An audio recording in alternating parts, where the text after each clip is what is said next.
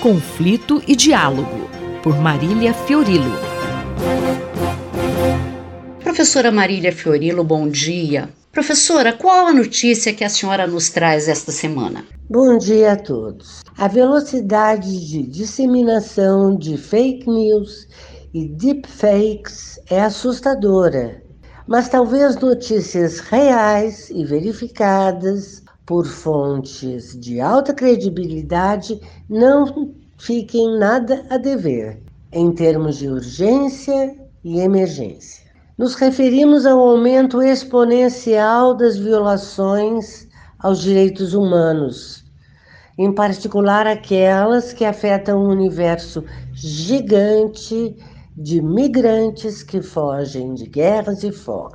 Um relatório publicado pela Human Rights Watch e divulgado essa semana pela BBC, acusa a Arábia Saudita do assassinato em massa de migrantes que tentam entrar no país em busca de trabalho na indústria do petróleo.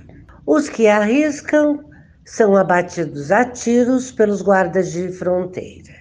Governada de fato pelo príncipe Mohammed bin Salman, o mesmo que encomendou o esquartejamento do jornalista Jamal Khashoggi do consulado saudita em Istambul, a Arábia Saudita, graças à amizade e zelo de seus amigos poderosos, consegue acobertar crimes que, se acontecessem no Irã, Crimeia ou Venezuela, seriam manchete. O relatório, intitulado They Fired on Us Like Rain, isto é, atiram na gente como chuva, descreve em detalhes como os migrantes são alvos da violência policial quando, quando tentam atravessar a fronteira do Iêmen. Os sobreviventes, que já tinham sido submetidos à extorsão do tráfico humano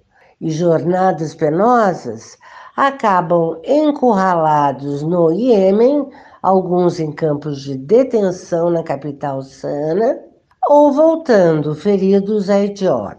Mas, professora, qual a magnitude destes fatos? A novidade é a escala e o padrão adotados pelo governo saudita.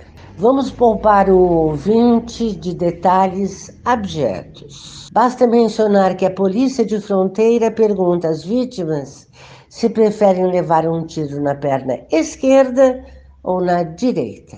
São assassinatos em massa, diz o relatório sobre o período que vai de março de 22 a junho deste ano.